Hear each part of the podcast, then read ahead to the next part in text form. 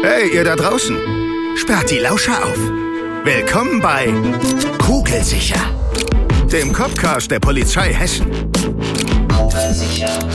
Hört hinter die Kulissen. Kein Gelaber, alles echt. Feinster Einblick in den Alltag der Polizei Hessen. Authentisch, ehrlich, direkt, hart. Ganz schön krass. Und auf jeden Fall kugelsicher. Hallo und herzlich willkommen zu Kugelsicher, dem Copcast der Polizei Hessen. Ja, wir hatten hier ja schon Streifenbeamtinnen, Streifenbeamten, wir hatten Ermittlerinnen und Ermittler und heute nehmen wir euch mit auf eine Polizeistation und dort an die Spitze, nämlich Dienststellenleitung. Das ist heute unser Thema und natürlich zu Gast deswegen eine Dienststellenleiterin. Ich begrüße hier im Studio Kriminalhauptkommissarin Kerstin. Hi. Hi. Kerstin, du bist hier in einem Podcast-Format. Man sieht uns nicht. Ähm, nicht, dass man uns nicht vorzeigen könnte, sage ich jetzt einfach mal. Aber das bringt das Format mit sich. Aber dich hat man trotzdem ganz oft schon gesehen. Und viele haben dich gesehen und wissen es gar nicht. Mhm. Denn du bist, äh, das, das heißt Key Visual, Ja. heißt das, habe ich mir sagen lassen. Du bist ein Key Visual Gesicht der hessischen Polizei. Du warst auf vielen Werbeplakaten, ne? Genau, und jetzt glaube ich auch noch auf einem Bus. Also herzlich willkommen. Ich freue mich, dass du heute hier bist. Danke. Ich freue mich auch, ja. Und äh, du warst, man hört es an deinem Rang, auf dem Plakat natürlich eine Kriminalpolizistin. Genau, und das bin ich auch immer noch. Das bist du natürlich. Ich meinte jetzt für die Werbung, warst Ja, du dort, ja, Mhm. ja. hast du dargestellt. Äh, genau, bist du. Ähm, bist aber auf einer Polizeistation, also mitten unter Schutzpolizistinnen und Mhm. Genau. Schutzpolizisten. Wie es dazu kam, da reden wir jetzt gleich drüber. Jetzt würde uns natürlich erstmal ein bisschen was über dich interessieren und wo du genau Dienst versiehst, denn da, wo du arbeitest, machen viele Urlaub oder fahren in ihrer Freizeit gern hin. Genau, und das ist im schönen Rüdesheim. Das ist ähm, der äußerste Zipfel vom Rheingau-Taunus-Kreis, angrenzend an Sankurshausen, dann ist das schon Rheinland-Pfalz und am schönen Rhein. Ja, das ist tatsächlich ähm, da, wo andere Urlaub machen. Wunderschöne Dienststelle äh, und ähm, sehr schönes Dienstgebiet, sehr viel Land und, und, und Ländlichkeit und Weinberge und Straußwirtschaften. Ja, man kann sich's dort gut gehen lassen. Genau. Aber dort wird natürlich auch ernste Polizeiarbeit betrieben. Deswegen bist du heute hier. Darum reden wir um deine Funktion. Du bist dort Dienststellenleiterin. Aber zur, zur privaten Person, Kerstin, noch vielleicht zwei, drei Sätze. Was dürfen wir noch über dich erfahren? Also ich bin 52 Jahre alt und wahrscheinlich das älteste Key Visual. Aber ähm, jetzt sehr brutal an. nein, es ist nicht brutal. Ich sag mal vom, vom, vom Alter her, ja. Ähm, aber warum soll man auch nicht mit einer erfahrenen äh, Beamtin Nachwuchswerbung betreiben? Also dann sieht man ja auch vielleicht, wohin der Weg führen kann. Genau, habe einen äh, erwachsenen Sohn mit 19 Jahren und ähm, habe 1990 angefangen bei der Polizei im Mittleren Dienst in Kassel und ähm, war dann auf dem legendären HL, dem Hauptwachtmeister Anwärterlehrgang, auf der HPA damals ähm, für ein halbes Jahr in Wiesbaden und dann gab's da den Abschluss der Ausbildung, also zweieinhalb Jahre mittlerer Dienst und dann war ich erstmal in der Bereitschaftspolizei. Aber eine Frage habe ich noch, Kerstin, weil bei mir ist ja so, ich bin ja gebürtig eher aus dem Ländler, also ich bin aus Monnem. Mhm. Hört man mir, hoffe ich zumindest, jetzt nicht immer an, äh, nichts gegen den schönen Dialekt aus Mannheim, aber für, für die Moderation wäre es vielleicht manchmal für, für alle nicht so verständlich. Du kommst auch nicht aus Hessen gebürtig, ne? Nein. Und äh, bei dir hört man es definitiv, weil du ein sehr, sehr gutes Hochdeutsch sprichst. Genau, Du kommst also gebürtig woher? aus Hildesheim, das ist bei Hannover, also in Niedersachsen. Und ähm, ja, wir sind so ziemlich dialektfrei. Wenn ich mit meinen Eltern telefoniere, verstehen die mich manchmal nicht mehr. Also die brauchen dann Dolmetscher. Ich muss das ein oder andere übersetzen. Ja, und dann hat sich aus Niedersachsen also ins Hessenland gezogen. Genau, ja. Ich hatte verschiedene Bewerbungen versendet damals an verschiedene Polizeien. Hessen hatte sich als erstes zurückgemeldet, mich als erstes eingeladen. Da war ich dann und habe zugesagt und bin dann seitdem Hessen treu. Ja, 1990. Das heißt also, du hast im mittleren Dienst angefangen. Ja, Wie du gesagt hast, warst in der Bereitschaftspolizei. Und dort warst du auch in einer ganz besonderen Einheit, glaube ja, ich. Ne? genau. Ähm, das nannte sich Aufklärungszug. Also das darf man jetzt nicht falsch verstehen. Im Prinzip haben wir Werttransporte begleitet und sind ähm, durch ganz Deutschland gefahren. Ähm, und hatten die Bundesbank Gelder äh, von, von Frankfurt dann bis nach Kiel begleitet oder bis nach München und hatten dann immer eine Nacht Aufenthalt und sind dann am nächsten Tag im Konvoi wieder zurückgefahren. Ja, hört sich sehr aufregend an. Mhm. Ja, das war, war eine schöne Zeit, war, war eine Spezialeinheit und es hat schon auch ähm, Spaß gemacht, ja. Jetzt wissen wir anhand deines Rangs oder anhand deiner Bezeichnung Kriminalhauptkommissarin, dass du bei der Kriminalpolizei bist, aber du hast ja bei der Schutzpolizei angefangen. Genau. Wie kam es da zu dem Wechsel dann? Von der Beppo, wie ging es da weiter? Von der Beppo ging es dann weiter. Da war ich erst abgeordnet auch ins schöne Südhessen und war bei der Fahndung und fand es dieses Operative halt auch ganz toll, das Arbeiten und das Ermitteln auch. Ähm, und dann ähm, musste ich aber wieder zurück in die Bereitschaftspolizei und habe mich dann auf eine freie Stelle bei der Schutzpolizei beworben in Kelsterbach. War dann ähm, einige Zeit in Kelsterbach und ähm, da gab es dann eine Ausschreibung bei der Kriminalpolizei beim Rauschgift in Rüsselsheim. Und ähm, da bin ich in, in Rüsselsheim dann gelandet beim Rauschgift und habe dann da den Übernahmelehrgang von S zu K gemacht. Das waren verschiedene Module. Man musste verschiedene Stationen durchlaufen bei der, bei der Kriminalpolizei, Staatsschutz, ähm, K11, K12, also die üblichen und Betrug. Und dann Ende 1999 war ich dann fertig mit dem Übernahmelehrgang und ähm, war dann quasi eine Kriminalpolizistin im mittleren Dienst dann damals. Jetzt bist du im Gehobenen, das heißt, du hast ja nochmal studiert. Ich habe dann ne? anschließend nochmal studiert, also weiter studiert oder mhm. mich weiter ausgebildet und zwar 2001 habe ich dann ähm, studieren dürfen, habe dann 2001 angefangen in Wiesbaden, habe ein Jahr lang studiert, dann ähm, musste ich ähm, kindbedingt Pause machen, anderthalb Jahre und habe dann weiter studiert und bin dann 2005 fertig geworden. Das war so möglich, also ohne Probleme dann sozusagen in der. Ja, ja, ich habe ähm, die Zwischenprüfung geschrieben und dann kam mein Sohn zur Welt und dann ähm, habe ich anderthalb Jahre zu Hause äh, verbracht und dann ähm, hieß es ja, willst du weiter studieren und das wäre schon gut, dann habe ich weiter studiert und äh, wie gesagt 2005 war ich dann fertig, habe während des Studiums eine Umsetzung geschrieben von Südhessen nach Westhessen, weil ich heimatnah eigentlich eingesetzt werden wollte und das hat dann funktioniert. Dann bin ich aber nicht bei der Kripo gelandet, sondern wieder bei S und war dann beim dritten Revier in der Ermittlungsgruppe hier. Drittes Revier hier in äh, Wiesbaden. Genau. Mhm. Mhm. Also bist warst erstmal Ermittlerin dann? Mhm. Genau, ja. War ich auch erst in Teilzeit, war dann, durfte dann auch mal in verschiedenen AGs mitarbeiten bei K11. Die hatten dann eine, eine Serie von, von Überfällen auf ähm, Spielotheken. Da ähm, hatte ich dann die Möglichkeit, mal in so eine, ja, in so eine Abordnung zu gehen, zu K11 wieder. Und war aber sonst die meiste Zeit auf dem dritten Revier. Hab dann die Möglichkeit bekommen, eine Personalentwicklungsmaßnahme zu machen als Ermittlungsgruppenleiter Vertreterin beim zweiten Revier in Mainz-Kastell damals. Heute sind die in Mainz-Kostheim, die sind auch umgezogen.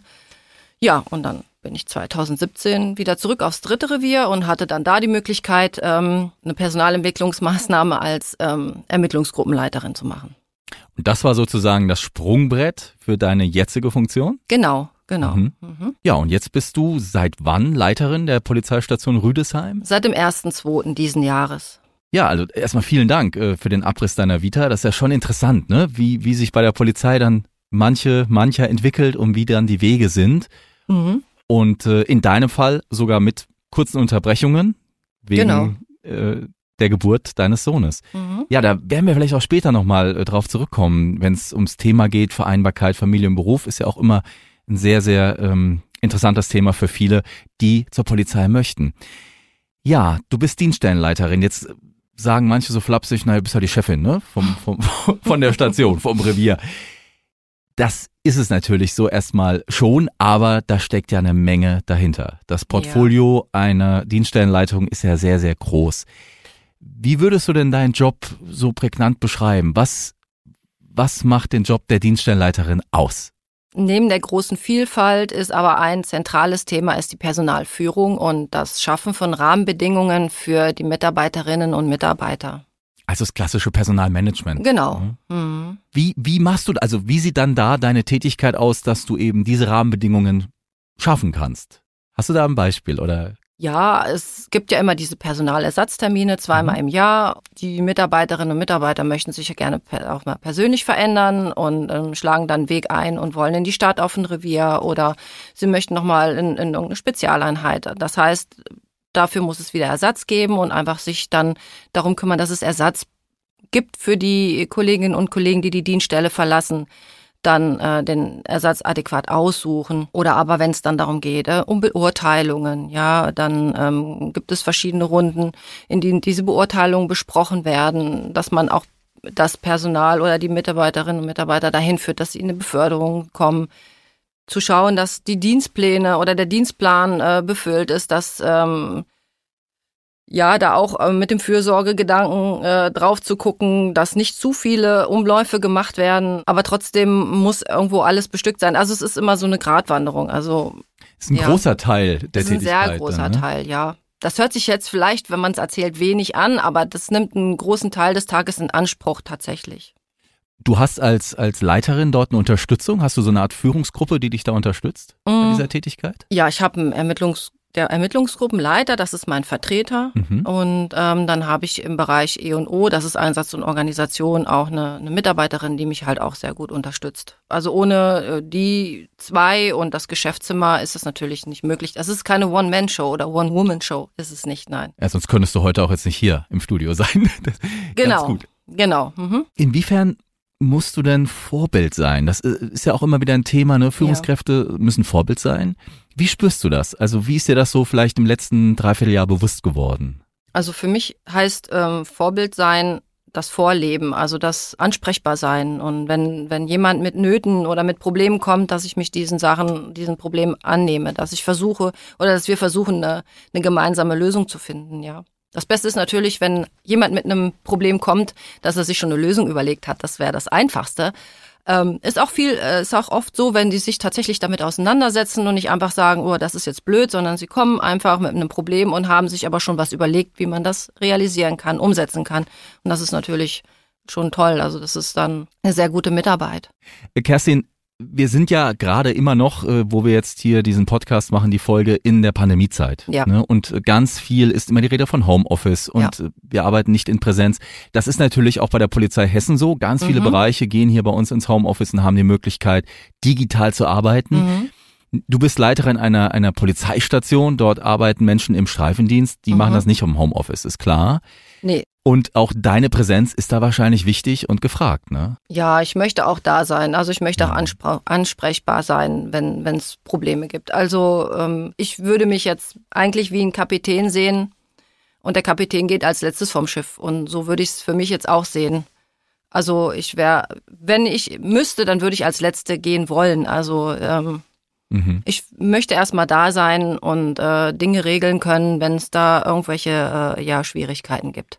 Aber es gibt natürlich ähm, Positionen bei mir auf dem Revier oder auf der Station im Ermittlungsbereich. Da würde ich das natürlich jederzeit ermöglichen wollen, wenn da Bedarfe sind. Ja. Spielt auch die Kommunikation einfach eine große Rolle ja. als als Vorgesetzte, ja, ja. dass man auch viel kommunizieren muss und diese direkte Kommunikation wichtig ja, ist? Ja, das ist so. Es sind einfach so, das ist dieser Austausch. Einfach morgens aufs Revier zu, also ich sage immer Revier, weil hier in Wiesbaden heißt es Revier, da heißt es Station. Also das muss ja ich für die meisten Zuhörerinnen und Zuhörer ist das ein Revier, ne? Das ist auch, ist auch okay. Ein bisschen, genau, so. da muss ich auch äh, gendern.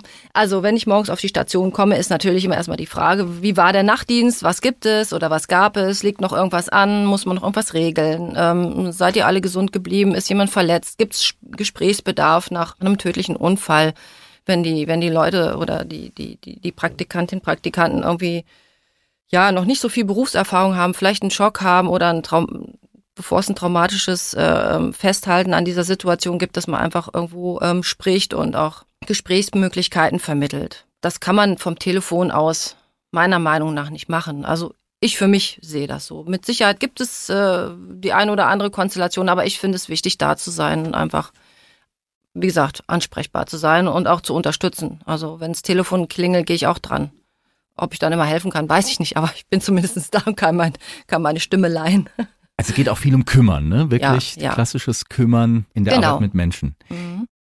Das ist der eine Teil, aber du musst ja auch sehr bewandert sein in den polizeilichen Vorgängen. Ja, jetzt bist du natürlich eine Ermittlerin, wenn es jetzt um Strafverfahren geht oder äh, Strafsachen, bist du wahrscheinlich sehr, sehr viel mit. Wie ist es dir ergangen, als Kriminalpolizistin in dieses schutzpolizeiliche Feld reinzukommen? Stichwort Verkehrssektor. Weil auch Unfälle laufen ja über deinen Schreibtisch und du musst drüber gucken und sagen, ja, passt alles so, wie der geschrieben ist, können wir rausgeben. Genau, da musste ich mich wieder so ein bisschen reinfuchsen ja. in das Thema und ähm, einlesen, aber das funktioniert. Ich habe ja auch Unterstützer, ich kann auch immer fragen, also das ist jetzt nicht das Problem.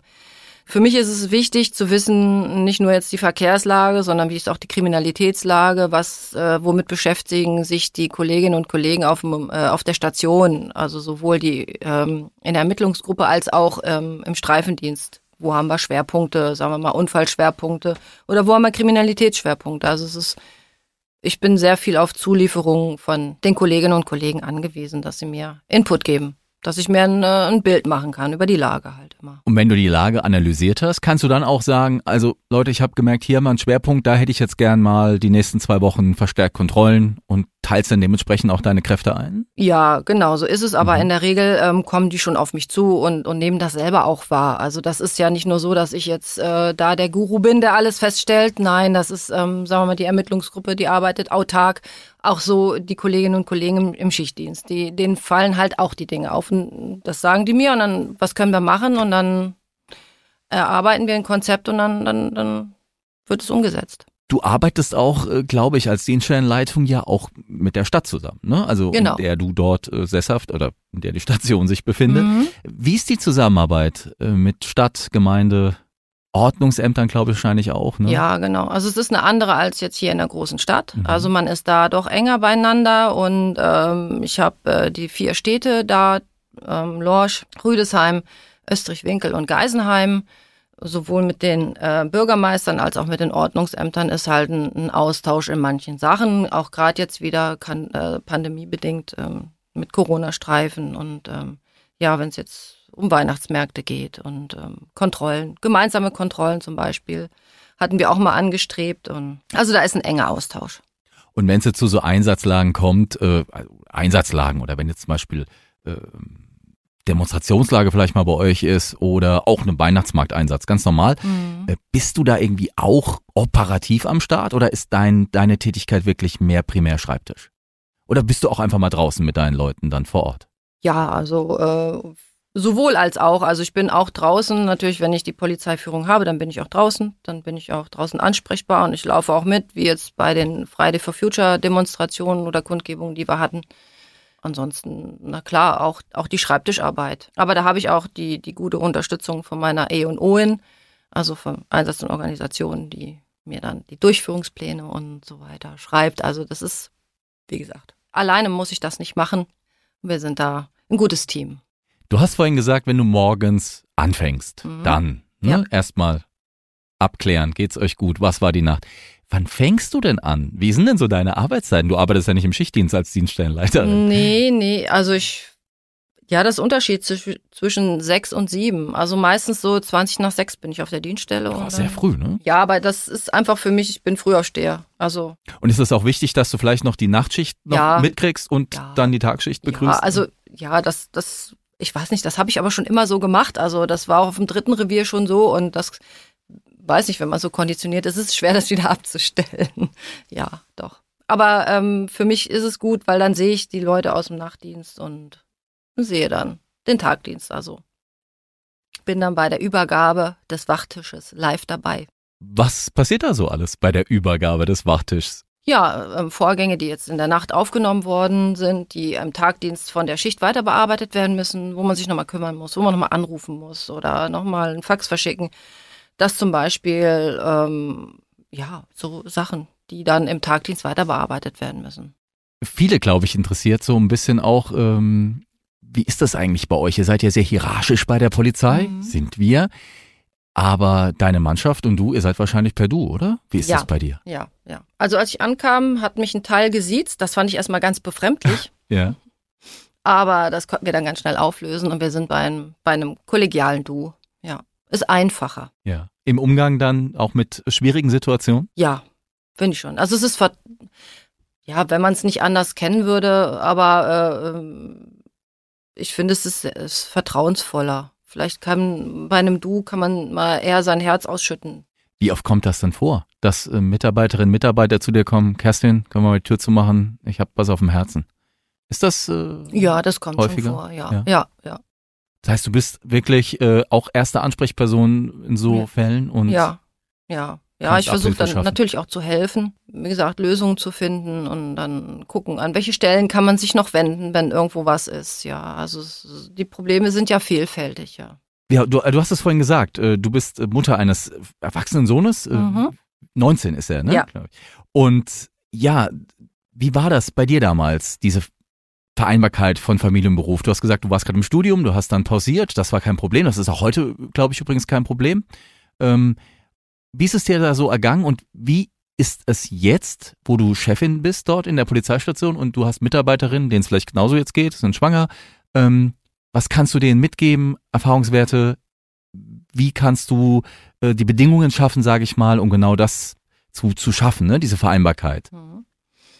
Also da sind wir wieder bei den Rahmenbedingungen. Mhm. Rahmenbedingungen Mhm. gibt es ja. Ähm, Das heißt, man kann in Teilzeit arbeiten, man kann teilweise im Homeoffice arbeiten, je nachdem, wo man, äh, also auf welcher Stelle man sitzt. Im Schichtdienst ist es natürlich im Homeoffice schwierig, aber da kann man entsprechend Teilzeit arbeiten und da haben wir auch verschiedene Modelle bei uns auf dem Revier, dass manche einfach nur Nachtdienste machen, weil sie im Tagdienst zu Hause sind und im Nachtdienst ist dann der Mann zu Hause, da kann man sich mit dem mit der Kinderaufsicht und Betreuung ganz anders absprechen. Und für die äh, Kolleginnen und Kollegen im Tagdienst ähm, gibt es die Möglichkeit, im Homeoffice dann zu arbeiten und ähm, das wird auch angenommen. Also das, das funktioniert auch. Als ich damals angefangen habe, ähm, gab es noch keine Homeoffice-Möglichkeiten. Das heißt, ähm, Kindergarten äh, ist dann um 12 Uhr zu Ende, dann Stift fallen lassen, nach Hause fahren, Kind holen, essen, kochen. Also man ist, hatte das damals noch nicht. Und, ähm, War vielleicht anstrengend auch. Dann, das ne? Ja war sehr anstrengend Mhm. schon. Und dann ist natürlich die, ja, es ist ein großer Spagat zwischen dem Muttersein und dem Kolleginsein, wenn man alles hundertprozentig machen möchte. Also wenn man da ist als Mutter, ist man Mutter und wenn man auf der Dienststelle ist, ist man halt Kollegin. Und dann aber so um zu, zu switchen und zu sagen, okay, jetzt lasse ich den Stift fallen. Ich habe vielleicht jetzt hier gerade noch eine Lage. Das ist manchmal schwierig. Mhm. Also oder es war schwierig. Aber Ja. das kommt auch, glaube ich, immer aufs Naturell an der Person, die da arbeitet. Weil du sagst, es war schwierig. Würdest du sagen, es hat sich da viel in den letzten Jahren getan, einfach in diesem Thema? Ja, es Um hat es dann sich viel getan, aber ich, einfacher zu machen? ja, es hat sich viel getan, aber ich glaube immer noch, das ist so ein, so ein bisschen die, die Einstellung der Frauen, dass man immer alles hundertprozentig machen muss, also Mhm. machen möchte und ähm, da einfach ähm, alles zufriedenstellend macht auf der Arbeit und dann aber ganz ganz schnell nach Hause und da dann auch äh, die Mutterrolle wieder übernimmt. Also es ist ähm, es ist spannend, es ist anstrengend und ich glaube, selbst wenn wir ähm, super Rahmenbedingungen haben oder noch noch bessere Rahmenbedingungen haben, es liegt immer an der Einstellung der Frau, die halt das ausübt und ähm, Mhm. das ist, wenn man perfekt oder das alles perfekt machen möchte, dann ist das immer schwierig. Und diese Erfahrungswerte kannst du jetzt jungen Kolleginnen zum Beispiel mit auf den Weg geben, die in Ja. so einer Situation sind? Genau, genau, Mhm. das einfach, äh, einfach das zu tun, was man gerade macht. Also Mhm. wenn man auf der Dienststelle ist, ist man auf der Dienststelle und wenn man zu Hause ist, ist man zu Hause. Aber ja, es ist, es ist schwierig, da einen, einen- einen Ratschlag zu geben, dass man, wenn man auf der Dienststelle ist, nicht an seine Kinder denken soll. Das, das geht ja auch nicht. Also, aber auf jeden Fall, was ich sagen möchte, ist, dass wenn so Sachen bei mir, äh, so Probleme bei mir sind oder zu mir getragen oder mir zugetragen werden, dann habe ich da natürlich ein offenes Ohr und habe ein Verständnis dafür. Ja, und sage hier, nimm deinen Laptop mit oder lass ihn hier, geh nach Hause, kümmere dich. Und das Kind oder die Familie ist jetzt erstmal wichtiger. Auch das Aufgabe einer Chefin. Genau. Das wäre so die Botschaft, die ich mitgebe. Jetzt waren wir ja schon fast so ein bisschen im privaten, ne? Also äh, Bereich. Und ich würde gerne noch privater werden, Kerstin, Oh wenn wei. es okay ist. Ja. äh, es gibt hier bei uns eine Rubrik, wo Zuhörerinnen und Zuhörer noch ein bisschen mehr äh, erfahren von unseren Gästen hier. Und deswegen würde ich jetzt gerne unsere Zuhörerinnen und Zuhörer mitnehmen. Hinter die Absperrung. Aha. Ja, und dafür habe ich was mitgebracht, was ich dir jetzt gebe. Es sind zwei Gegenstände, die dir was sagen müssten, die mit deinem Privatleben ein bisschen was zu tun haben. Aha. Ist das okay? Ja, Ja. ich bin gespannt. So, gib dir mal hier eine Tasche. So, dann musst du mal gucken, was wir dir da mitgebracht haben. Ich fühle es. Du fühlst es. Also mir hat das eine überhaupt nichts gesagt. Genau das da. So, muss mal kurz beschreiben, was das ist. Also Sieht das für mich aus wie ein Ziegel. Bau, Baustein. ja, man könnte es so sehen, das ist kein Karateziegel, den man durchschlagen muss, Ja. weil das habe ich auch mal gemacht. Also Ach nicht ja. äh, Ziegel durchschlagen, sondern Karate vor der Polizei Wow. quasi. Aber nein, das ist ein Yoga-Block. Ein Yoga-Block. Ein Yoga-Block. Also, das habe ich wirklich noch nie gesehen. Was macht man damit? Du machst Yoga, also in dem Fall. Ja, ich bin, ich bin Yogalehrerin. Sogar Lehrerin. Okay. Ich habe eine Ausbildung gemacht und äh, bin Yogalehrerin. Also wenn jetzt nicht Corona wäre, dann könnte ich auch unterrichten, aber so ist das alles ein bisschen schwierig mit den ganzen Hygienevorschriften und so. Also ich unterrichte mich im Moment selber. Aber dieser Yoga-Block sagt mir natürlich was.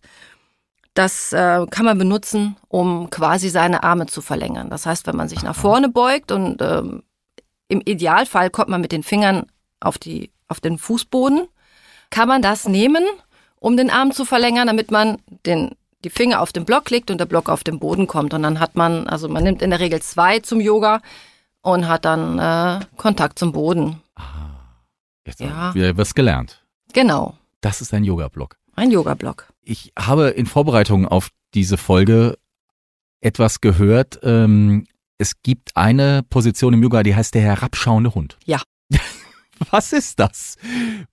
Wenn ich das jetzt vormache, Nee, das sieht das keiner. Soll ich das sagen? nicht. Aber das gibt's, ne? Ja, das ist im Prinzip. Also, wenn man sich einen Hund betrachtet, Ja. der jetzt auf dem Boden gelegen hat und aufsteht, Aha. dann streckt er erstmal die Beine Ah, ja. Mhm. und dann streckt er die, also die, die, die Hinterläufe und dann die Vorderläufe. Und wenn er aber die Vorderläufe noch eingeknickt hat und nur die Hinterläufe streckt, dann guckt der Popo nach oben und das ist dann der herabschauende Hund. Okay, okay. Also gibt da, wie viel, wie viel gibt's denn da so, was man da alles machen kann im Yoga? Weißt du das? Das sind ja, es Hunderte gibt, wahrscheinlich. Ähm, ganz viele. Ja. Also an der Zahl äh, kann ich es jetzt nicht, nicht benennen. Da gibt es auch unterschiedliche, äh, äh, das nennt sich dann Asanas. Das ist eine, eine, eine, eine eine Position, Ah. die man einhält. Und je nachdem, was man für ein Yoga macht, äh, gibt es da wieder nochmal Unterschiede. Aber es gibt alleine mehrere Hundpositionen. Also herabschauender Hund, dreibeiniger Hund, ähm, heraufschauender Hund. Ja. Also, das ist äh, ja sehr spannend. Wäre noch mal eine extra Podcast-Folge, merke ich schon. Gibt's ja. auch Podcasts zu Thema Yoga, natürlich. Aber wir haben noch was mitgebracht, äh, was mit einem Hobby von dir zu tun hat. Laufen. Laufen. Ja, genau, Laufschuh. laufen. Ja, das mache ich auch. Das äh, ist für mich auch so in Fleisch und Blut übergegangen, zweimal die Woche oder dreimal die Woche einfach äh, so sechs Kilometer, sieben Kilometer zu laufen. Ist das ein guter Ausgleich zu deiner Ja. Tätigkeit als Dienststellenleiterin? Ja, ja.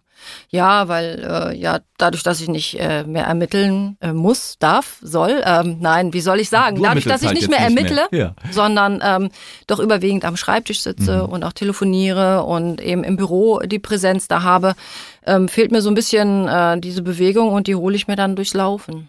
Sehr schön. Das war schon das Feature hinter der Absperrung. Mhm. Äh, danke, dass du das mitgemacht hast Mhm. und äh, diesen kleinen Einblick gewährt hast in dein Privatleben. Komme ich nochmal ganz kurz zurück auf deine Funktion, also ins Dienstliche. Was würdest du sagen, ist die größte Herausforderung als Dienststellenleiterin? Kannst du das schon jetzt sagen nach einem Dreivierteljahr? Die größte Herausforderung ist tatsächlich das Personal, also die Personalführung, da ähm, eine ne, ne gute Stimmung zu behalten, ein, ein ein Gleichgewicht zu haben oder für ein Gleichgewicht zu sorgen und ähm, ja, für eine, ähm, also so eine Waagschale zu halten. Also jetzt nicht wie Justitia, sondern einfach so ähm, gucken, geht's meinen Kolleginnen und Kollegen, Mitarbeiterinnen, Mitarbeitern, geht's denen gut das ist, das ist eine sehr große Herausforderung, aber die mir halt auch Spaß macht. Ja, siehst du, da wäre ich schon bei der bei der zweiten letzten Frage, genau. Was macht dir am meisten Spaß als Dienststellenleiterin? Also das hängt genau damit auch zusammen. Genau, der Umgang mit dem Personal. Also die, die Personen, die meine Dienststelle mit Leben befüllen. Also das, das ist das eben. Also ich, ich sehe mich so, wenn ich jetzt alleine vorweggehe und die nicht mit mir gehen, dann ist das so. Also die können ohne mich, aber ich kann nicht ohne sie. Also ich bin quasi auf meine Mitarbeiterinnen und Mitarbeiter angewiesen. Also das ist halt schön, wenn man dann gespiegelt bekommt, dass man das eine oder andere dann doch richtig macht. Sehr schön. Dann wünsche ich dir und deinem Team, dass ihr die Wege stets gemeinsam geht. Und Dankeschön. Äh, ja, liebe Kerstin, das, das war's schon. Vielen Dank, dass du heute hier warst. Und solch interessante Einblicke in deinen Dienstalltag, aber auch in deinen privaten Background gegeben hast. War's für dich schön? Hat's dir Spaß gemacht? Ja, es ist mal was ganz anderes, also. Ja, ne? ja. Keine Vorgänge, kein, ja, Mhm. Computerbearbeitungssystem, sage ich mal. Genau. Mikrofon, was ganz anderes. Ja, ich wünsche dir alles Gute für die Zukunft. Äh, bleib gesund und Dankeschön. komm sicher zurück ins schöne Rüdesheim. Ja. Ne? Mhm. Das war Kugelsicher. Heute mit Kriminalhauptkommissarin Kerstin, Leiterin der Polizeistation Rüdesheim am Rhein. Bei euch möchte ich mich bei der Gelegenheit auch mal herzlich bedanken für die Zeit, die ihr euch fürs Zuhören genommen habt heute. Und ich würde mich natürlich sehr freuen, euch auch beim nächsten Mal hier bei Kugelsicher begrüßen zu dürfen, wenn es wieder heißt, kein Gelaber, alles echt. Bis dahin, macht's gut. Tschüss. Kugelsicher.